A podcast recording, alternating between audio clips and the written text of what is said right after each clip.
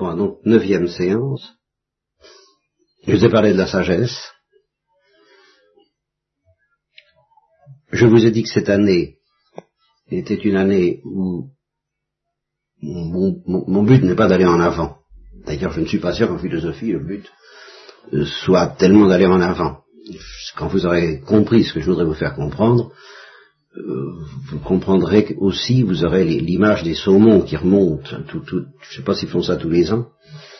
Tous les ans. Tous les ans, ils remontent euh, les rivières. Eh bien, la, philosophie, ça consiste beaucoup plus à aller en arrière, c'est-à-dire à, remonter, à remonter vers la source des choses, à ce qu'on appelle les principes, euh, que d'aller en avant, à la différence de la science, qui justement, elle va en avant. Bon. En tout cas, cette année, je ne cherche même pas, en, tout cas, je ne cherche pas à développer un corps de doctrine tel que vous trouverez, par exemple, dans cette série de trois livres que je vous montre ici. Ça s'appelle une histoire de l'intelligence. Il y a trois parties, la soif de la sagesse, l'amour de la sagesse et la nostalgie de la sagesse. La soif de la sagesse, c'est l'équivalent de ce que vous avez lu dans Maritain, l'histoire de la philosophie grecque. Vous voyez euh, L'amour de la sagesse, c'est l'histoire de la philosophie au temps de saint Thomas, celle que je voudrais vous incinérer. Bien. Et puis, euh, la nostalgie de la sagesse, c'est l'histoire des avatars, des malheurs de la philosophie, à partir de la fin du Moyen Âge jusqu'à nos jours, où on a la nostalgie de la sagesse parce qu'on l'a perdue. Et c'est justement parce que nous vivons dans un monde où, etc., etc., que j'ai envie de tellement vous vous apprendre quelque chose, vous transmettre quelque chose, mais justement, il m'est venu à l'esprit ce soir que ce que je voudrais vous transmettre, c'est un certain secret, effectivement, euh, une certaine manière de poser certaines questions. Je voudrais vous transmettre des questions, beaucoup plus que des réponses. Et je voudrais vous les transmettre, non pas comme venant de moi, mais comme venant de vous. Je voudrais provoquer en vous un déclic qui vous amène à poser certaines questions. Voilà. Euh, ce que j'appelle, moi, les vraies questions, et je ne suis pas le seul, puisqu'il y a un passage de, du livre Anna et Mr. God, je, ne sais pas si vous l'avez lu, toi tu l'as lu Marie, euh, Claire et Marie non l'ont pas lu. Toi tu l'as lu? Bien. Alors je vous relis ce passage-là, il est capital. Euh, vous l'appliquerez spontanément, si vous l'avais lu sans précaution, vous l'appliqueriez à la vérité religieuse, au domaine religieux. C'est vrai pour le domaine religieux. Mais c'est vrai aussi, ce qu'elle dit, c'est encore plus vrai peut-être, à certains égards. Enfin, c'est aussi vrai au niveau philosophique qu'au niveau religieux. Évidemment, il est question de Dieu, mais il est question de Dieu aussi en philosophie, ne serait-ce que la question de savoir si Dieu existe, c'est une question philosophique. Voilà. Euh, je, développerai davantage une autre fois parce qu'il y a d'autres passages du livre qui se rapportent à ça, mais là on va, il faut faire court. Donc Finn demande à Anna pourquoi tu demandais à Dieu de poser les vraies questions? Il l'a surprise en, prière, dans une sorte d'extase, vraiment une sorte d'extase. Et, il a, il a, elle a lui-même eu une sorte d'extase aussi en la voyant. Il l'a surprise, elle était en train de prier, elle criait elle criait et pleurait à la fois, enfin il y avait c'était c'était déchirant comme et euh, elle criait mon Dieu Mr God puisque c'est comme ça qu'elle appelle Dieu apprenez-moi à poser les vraies questions. Alors il, est parti là bouleversé. Je vous, vous, relirez ce texte parce qu'il a il a eu une sorte de visite mystique lui aussi en la voyant prier. Et après il lui a demandé ce qui était arrivé? Il a dit oh ben, je faisais ma prière c'est tout. Comme si c'était une chose banale. Et après, il revient là-dessus. C'est ça. Qu'est-ce qui s'est passé? Euh, euh, Ça fait et, Dieu seul le sait. Et lui demande et lui dit Dieu seul le sait. Tu dormais? Euh, elle, répond Ça fait longtemps que je suis réveillé. Je croyais que tu faisais un cauchemar. Non. Elle sourit. Je disais ma prière. Mais la façon dont tu pleurais, j'ai cru. Et alors, pourquoi tu pourquoi tu demandais à Dieu dans ses pleurs, car c'était des larmes déchirante de poser les vraies questions. Oh, parce que c'est un peu triste. Qu'est-ce qui est triste? Les gens. Ah bon? Qu'est-ce qu'ils ont de triste? Ben, ils devraient devenir plus sages en vieillissant, mais c'est le contraire. Tu crois pas qu'ils le deviennent? Non. leurs boîtes sont de plus en plus petites. Leurs boîtes, je ne comprends pas. Les questions sont dans des boîtes. Les questions sont dans des boîtes. Et les réponses qui se donnent sont juste de la taille des boîtes. Ah, ça, c'est pas facile à comprendre. Continue. Ah, c'est difficile à expliquer. Les réponses entrent juste dans les boîtes. C'est comme avec, les dimensions. Alors rappelez-vous ce que je vous ai dit, la sphère, et puis de la, troisième dimension qui permet de sortir de la sphère, d'aller au centre et de comprendre la sphère beaucoup mieux que les gens qui sont sur la sphère. Alors c'est comme avec les dimensions. Si tu poses une question en deux dimensions, la réponse aussi est en deux dimensions. C'est comme une boîte, on ne peut pas en sortir. Hein, je crois que je vois. Les questions les remplissent jusqu'au bord et puis elles s'arrêtent. C'est une prison. Ah, peut-être que nous sommes tous dans une sorte de prison. Ah non, Mr. God ne ferait pas ça. Non, sans doute pas. Alors quelle est la solution? Ben, il faut laisser vivre Mr. God. Lui, il nous laisse vivre. Et nous, on ne le laisse pas vivre? Mais non, on le met dans des petites boîtes. Bon, ça m'étonnerait qu'on fasse une chose pareille, tout le temps. Parce que nous ne l'aimons pas vraiment. Il faut le laisser libre. C'est ça, l'amour. Bien. Alors, euh, la difficulté, c'est que, en effet, ce qu'on vous apprend, et la plupart de vos réflexions spontanées, comme les miennes d'ailleurs pendant longtemps, sont des questions, ce qu'on appellera des problèmes, si vous voulez, à deux dimensions. Et les questions que vous me posez, et les questions qu'on vous apprendra en philosophie même, seront encore souvent des questions à deux dimensions. Et en théologie, c'est la même chose d'ailleurs. En prédication, c'est la même chose. Les questions qu'on pose sont souvent à deux dimensions. Alors qu'il faudrait, ce que je voudrais vous apprendre, c'est pas des réponses. Moi, je voudrais vous, vous, apprendre à poser des questions à trois dimensions. Des questions en profondeur, des questions en verticale, des questions profondes. Et là est mon désespoir, de cette façon. C'est comment transmettre ça. Dans, mon enfance, je me rends compte que je me posais des questions à la fois à trois et à deux dimensions, elles étaient mélangées. Il y avait une part de trois dimensions, mais il y avait une part de deux dimensions. Et euh, quand on pose des questions à trois dimensions, euh, on n'arrive pas tout de suite à, les dégager ben, des problèmes. Je prends, je sais pas quel, exemple je pourrais prendre. Quand vous organisez un camp de guide, vous avez des problèmes. Bon, ben, si vous y réfléchissez un peu, tous les problèmes qu'on vous pose en classe, y compris les problèmes de mathématiques ou de physique, sont des problèmes du même niveau que ceux d'organiser un camp de guide. C'est pas, ça, n'oblige pas à sortir euh, de la sphère dans laquelle on vit habituellement à deux dimensions justement. Ça ne vous oblige pas euh, à vivre dans un mystère. Voilà. Et euh, si vos professeurs sont embêtants, c'est parce qu'ils ne sont pas porteurs de mystère. Si vous aviez un professeur dont vous sentiez tout de suite qu'il est porteur de mystère et qu'il vous parle de choses mystérieuses, et que vous, eh bien, euh, ça vous intéresserait. Alors c'est un des mots clés de ce que je voudrais vous dire aujourd'hui, c'est le mot mystère. Euh, mystère, mais dans le domaine naturel. Il y a aussi des mystères dans le domaine surnaturel, ça vous le savez, vous ne le savez que trop, vous le savez même à deux dimensions, on vous l'a dit, mystère Sainte Trinité, mais euh, ça, il suffit pas. il est rare que, les, gens, même en religion, euh, entrent dans le mystère. Ils, croient au mystère, d'accord, mais ils n'y entrent pas. De sorte qu'ils ne deviennent pas mystérieux eux-mêmes, ils ne sont pas mystérieux. Et euh, il s'imagine que du moment qu'on n'est pas dans la religion, on n'est pas dans le mystère. Alors que si, du moment que vous êtes devant la réalité, du moment que vous êtes dans le monde qui a été créé par Dieu, vous êtes dans le mystère. Bon, je vais vous expliquer ça autrement encore. Tout ça pour vous préparer à ce que j'appelle la sagesse, hein, c'est toujours euh, à chercher la sagesse. Et, mon problème, c'est ça, c'est que j'ai toutes les réponses, toutes les réponses qu'on peut offrir sur la Terre, toutes les réponses que l'Église peut vous offrir, toutes les réponses que la philosophie thomiste peut vous offrir. Ce qui me manque avec vous, c'est les questions. Et, mon problème, c'est de les engendrer en vous, ces questions. Ou de vous aider à les engendrer, parce que c'est vous qui les engendrerez. Il faut, c'est vous qui les vivrez, ces questions-là. Bon. Alors je vais vous prendre un, autre, un autre, une autre approche. Dans votre vie, qu'est-ce qu'il y a? Il y a des devoirs, il y a des obligations, il y a des, torts que vous avez, que vous vous reprochez les uns aux autres, les uns aux autres, à vos parents, entre vous. Il y a, les, fautes que vous commettez, les choses bien que vous faites. Il y a, il y a, les obligations que vous avez, les choses qui vous intéressent. Bon, très bien, il y a tout ça. Mais il y a autre chose qui se produit de temps en temps, ce que j'appellerais les moments. il y a des moments.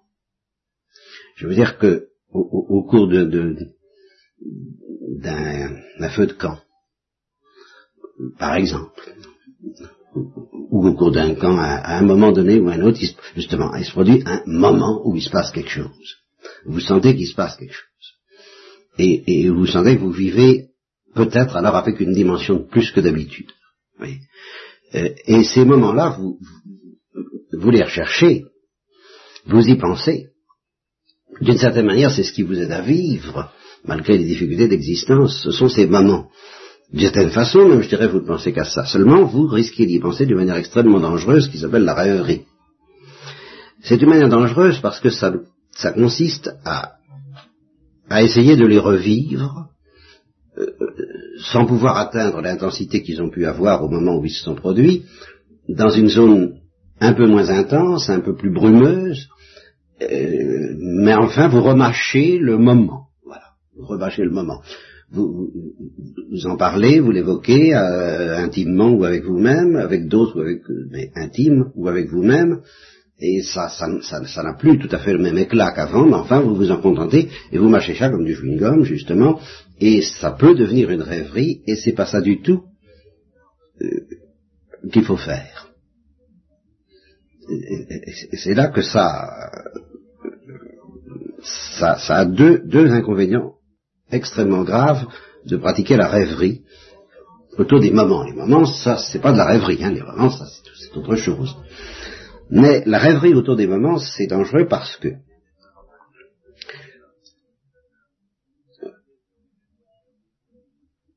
parce que ça vous détourne de ce qu'il faudrait chercher après ces moments-là, je dis après, parce que les, et peut-être même avant, ce qu'il faut chercher, c'est la vérité qu'ils contiennent. au, cœur d'un moment où, il se passe quelque chose, où vous sentez quelque chose, où vous êtes bien, mais plus heureuse que d'habitude, plus intense, où vous avez l'impression de vivre plus intensément que d'habitude, il y a une vérité. C'est que vous touchez une vérité, et une vérité à trois dimensions. Alors celle-là avec des problèmes à trois dimensions. vous êtes dans la troisième dimension. C'est pour ça que ce moment est, passionnant. Et à ce moment-là, si vous cherchez à en retenir la vérité, ce qui s'appelle méditer, et à, la définir, à définir ce qui vous est arrivé à l'aide de questions, justement, de vraies questions, là vous êtes en état, vous êtes en, en péril, en possibilité de poser des vraies questions, à partir de ce moment-là.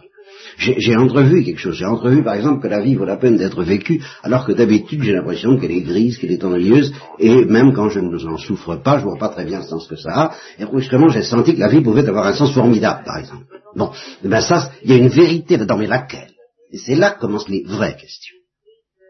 À partir de ce moment-là, équipé avec ce que vous avez senti, vous pouvez entrer dans la sphère de la troisième dimension, dans la sphère des vraies questions. Si vous cherchez ça, alors vous, vous faites un arc électrique entre le mystère et la vérité.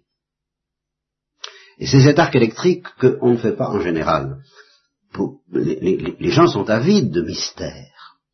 Mais les mystères, ça peut être un mystère lumineux, puis c'est peut-être aussi un mystère de ténèbres. Les, ténèbres aussi sont un mystère. les, romans policiers, les, choses noires, les choses ténébreuses, tout ça, c'est mystérieux. Et ceux qui prennent de la drogue, ben, ceux qui prennent de la drogue sont fascinés par le mystère. Ils sont fascinés par les moments. Ils cherchent des moments, eux aussi. Seulement, ils ne cherchent pas la vérité. Vous voyez, à, quoi ça peut mener et le danger que ça comporte de rechercher des moments, de sentir qu'il n'y a que ça qui vaut la peine d'être vécu, c'est des moments, mais en se, en se moquant de la vérité. Alors si on se moque de la vérité et qu'on s'intéresse aux moments, alors un jour ou l'autre, on est vulnérable à la drogue, parce qu'il n'y a pas de raison. Si on ne cherche pas la vérité, pourquoi est-ce qu'on ne prend pas la drogue? Parce que la drogue va vous donner des moments, en effet, mais des moments dans lesquels euh, euh, il n'y aura pas de vérité. Vous aurez une, apparence de vérité. Mais ce sera un mensonge, ce sera une illusion. Ça ne vous donnera pas les vraies questions, ça ne vous donnera encore moins les vraies réponses, ça ne vous donnera pas la sagesse.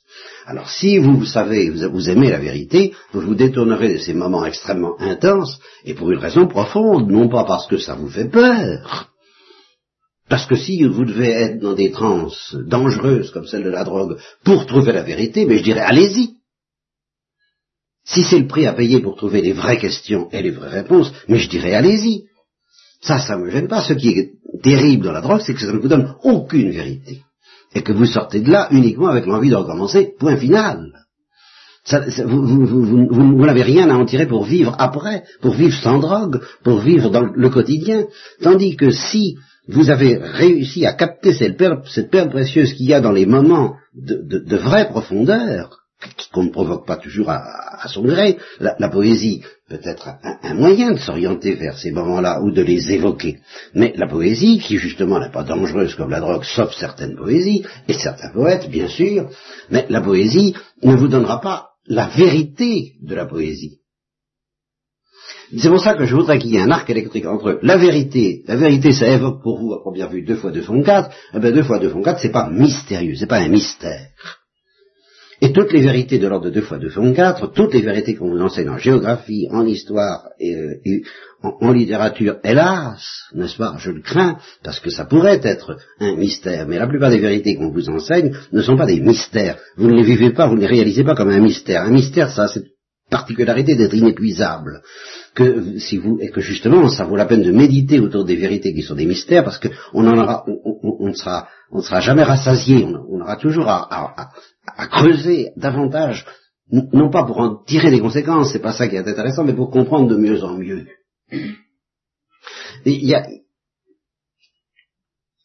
Donc, la plupart des vérités ne sont pas des mystères, et, c'est pour ça que la vérité vous intéresse pas, et, et, en ce sens-là, vous avez raison. C'est pas, pas, pas une raison de vivre. Euh, la, question de savoir euh, la réponse à certains problèmes euh, socio-économiques, euh, mathématiques, physiques, biologiques, ça pas, c'est pas une raison de vivre. La vérité, si c'est banal, c'est pas, ça, ça vaut pas le coup si c'est pas un mystère. Et d'autre part, le mystère, vous n'avez peut-être pas compris que, le mystère, ce qui est mystérieux, peut être ou mensonger, et alors c'est ténébreux et c'est plus ou moins infernal, ou vrai. Et alors là, vous avez les vérités, les vraies questions, les vérités à trois dimensions, les vérités qui méritent d'être vécues. Euh, je vais me permettre de faire appel pour faire avancer un peu les choses à un souvenir personnel très très très officiel puisqu'il a été enregistré sur magnétophone euh, de Pascal parce que c'est tout de même une chose tout à fait étrange. Justement, je vais vous mettre le, nez sur un mystère. C'est que euh, elle discutait dans le cadre des séances de tes parents Hutin avec les, cousins et du fait savoir s'il y avait des évidences ou pas d'évidences. Et à un moment donné, elle a dit, alors il y avait un, un contradicteur qui était Vincent d'ailleurs. Bon, et qui disait, bah, on peut très bien s'imaginer avoir une évidence, et puis le lendemain, bah, on ne sait plus si, on sait plus si c'était vrai ou si c'était pas vrai. Et elle a répondu avec, avec une, certaine violence, quand on a une évidence, quand on attrape une évidence, on ne peut plus après avoir le moindre doute que c'est vrai. on ne peut plus revenir en arrière. Bien. Alors, si, vous réfléchissez à ça, euh, ça veut dire ceci c'est qu'il y a des évidences qu'on ne peut pas démontrer et que cependant on n'a pas eu toute sa vie. Pascal faisait allusion à une évidence qu'elle avait découverte un jour. une évidence très simple d'ailleurs, peu importe d'ailleurs le contenu de cette évidence, c'était forcément une évidence à trois dimensions, puisque elle ne le savait pas, et personne ne lui l'a pas appris, elle n'a pas consulté un dictionnaire pour la découvrir, cette évidence. Cette évidence lui a sauté aux yeux un jour, et elle a su que ça ne pouvait plus être perdu. Et cette évidence, c'était en même temps un mystère. Voyez, je, il faudrait que je vous prenne un exemple, sans, nommer Dieu, parce que si, on a l'évidence que, Dieu est bon, bon, c'était pas le cas d'ailleurs, c'était pas ça, mais un jour, si, moi aussi, j'ai eu, j'ai passé une nuit, j'avais pas la foi, j'avais pas de certitude que Dieu existe, je, je savais rien de rien, et j'ai passé une nuit je venais de lire un bouquin qui s'appelait L'intelligence des, singes supérieurs. Bon, euh, c'est des choses dont vous entendrez parler un jour, que on, se demande jusqu'où les, animaux supérieurs peuvent aller en fait, en fait d'intelligence, de comportement intelligent. On leur fait construire des, entasser des caisses les unes après les autres pour pouvoir attraper une banane et même essayer, de fabriquer une sorte d'instrument pour, pour, pour, décrocher la banane. Enfin, vous, vous voyez ça. Je, n'ayant pas la foi, n'ayant aucune certitude philosophique, j'ai été passionné par ça, je suis entré en troisième dimension, d'une certaine façon, et je me suis dit, mais enfin, est-ce que, en effet, on ne pourrait pas imaginer que les animaux, de proche en proche, arrivent à l'intelligence humaine? Sans, l'aide de, de, de, personne, car hélas, je n'avais à ce moment-là personne pour m'apprendre tout ce que j'ai appris depuis, des autres, car il faut une discipline. Le mot discipline, je vous le dis en passant, pendant qu'on y est, le mot discipline, ça ne veut pas dire d'être à l'heure. Chose qui est importante chez, euh, dans la vie quotidienne et, et, dont Marine connaît toutes les difficultés. Euh, la discipline, c'est pas d'être à l'heure, c'est pas d'obéir à la discipline. La discipline, c'est de se laisser, c'est de se laisser enseigner. La discipline, c'est l'attitude du disciple. Et puis c'est l'ensemble de choses aussi que reçoit le disciple, c'est celui qui apprend. C'est de l'ordre de l'intelligence, la discipline, d'un point de vue étymologique. C'est pas de l'ordre de la volonté. C'est, un, usage euh, un peu détourné qu'on a, a pris pour remplacer le sens le disciple est celui qui va auprès du maître pour recevoir un enseignement. Alors il est évident qu'il faut qu'il soit docile, d'où un aspect de, volonté, de bonne volonté, d'obéissance même. Mais c'est pas l'essentiel. L'essentiel, c'est que le maître essaie de lui transmettre quelque chose. Il apprend. Eh bien, j'avais personne pour m'apprendre. Je n'étais pas un disciple. la, discipline que j'essaie de vous transmettre, j'avais personne pour me la donner.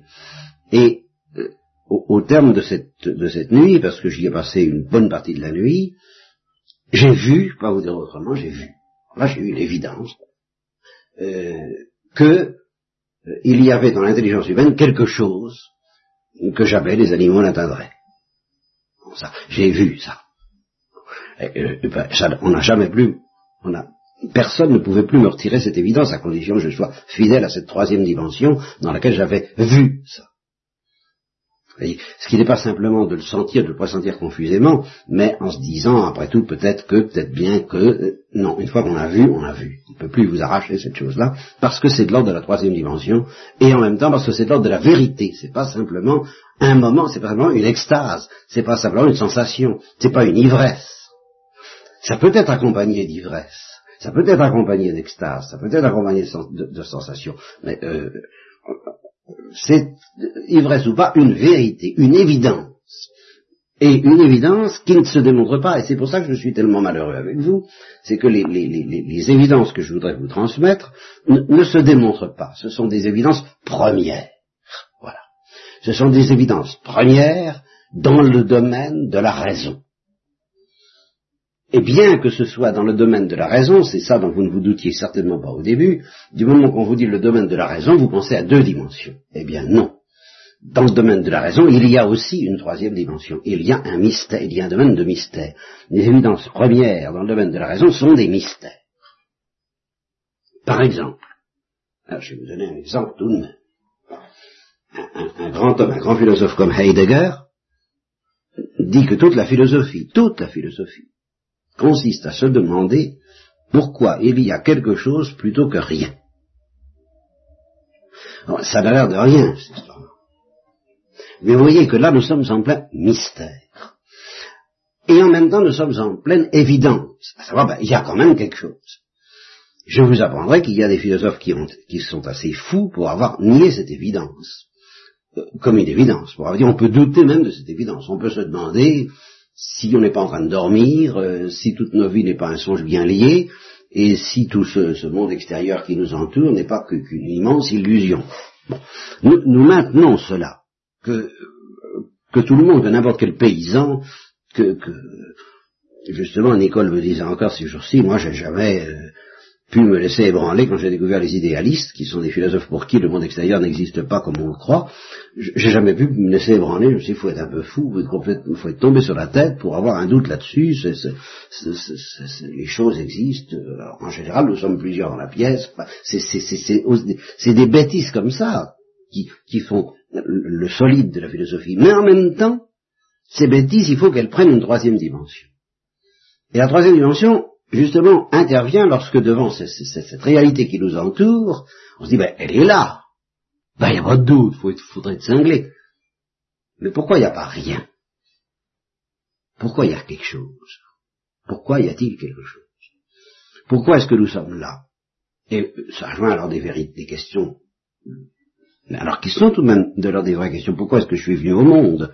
Qu'est-ce que je viens faire sur, sur, cette terre Quel est le sens de ma vie? Vous voyez que tout ça se, se recoupe. Ce sont différentes manières d'entrer dans une zone que j'appelle la zone des profondeurs, et c'est dans cette zone que je voudrais vous voir me poser des questions. Il, est certain que si vous me, harponniez, vous me harceliez spontanément par des questions dont je sentirais qu'elles ont le son de la troisième dimension, ça c'est une chose qu'on sent tout de suite, ben, euh, vous pourriez me faire passer des heures à vous répondre, sans, difficulté. Mais c'est parce que justement je sens que vos questions euh, pressentent cette troisième dimension, mais d'une manière qui est encore euh, trop peu dégagé de, la gangue des, questions à deux dimensions, des questions beaucoup plus superficielles, euh, trop peu dégagé pour que justement on puisse se lancer.